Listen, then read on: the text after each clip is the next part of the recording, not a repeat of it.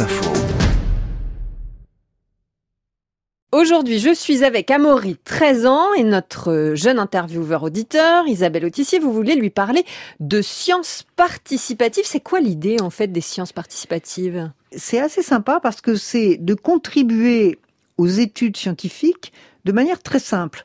Euh, en regardant euh, ce que tu as euh, dans ton jardin ou dans ton potager, en faisant des photos, par exemple, des papillons que tu croises ou des oiseaux que tu croises.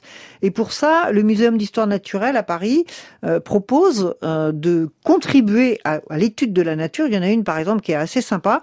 il faut que tu observes ton chat. Et puis après, il y a une plateforme participative sur le web. Et, et, et ça, bah, quelque part, ça fait un peu avancer la science et la connaissance parce qu'on va être très nombreux à faire ces études et donc statistiquement on aura euh, des informations euh, qui seront très riches et très variées. Compter euh, les oiseaux, les insectes dans son jardin par exemple.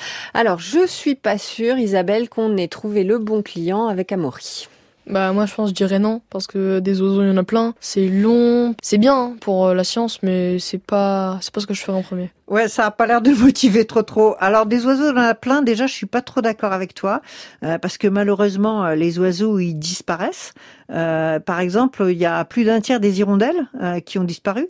À Paris, il y a presque les trois quarts des moineaux qui ont disparu. Donc vous finissez par voir un peu toujours les mêmes, hein, des pigeons, des pigeons, des pigeons. Franchement, est-ce que tu as déjà été euh, regarder des grenouilles dans une mare, euh, regarder euh, vraiment des, papillons, observer vraiment ton chat, euh, comment il se comporte.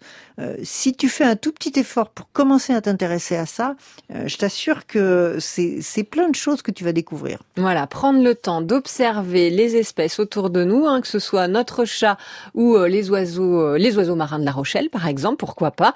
Voilà, Maury, si tu comptes faire avancer la science, eh ben c'est un bon début. Merci. Isabelle Autissier.